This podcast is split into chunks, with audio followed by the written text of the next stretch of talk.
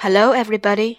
欢迎收听《失乐园失月圆》，诗歌与音乐带给您不一样的心情。如果让您用一分钟的时间分享一首诗，你会选择哪一首呢？最近我刚读了一首诗，叫做《一个人的月光》。我想，应该每个人的心中都有一片属于自己的月光吧。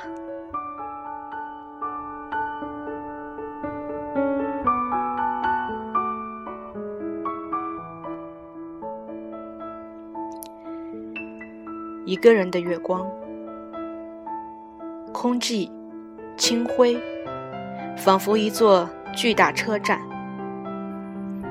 他是唯一乘客，错过梦中迟来的一列火车。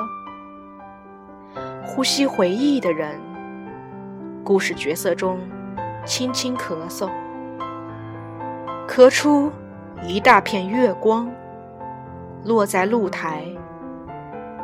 来的惊心动魄。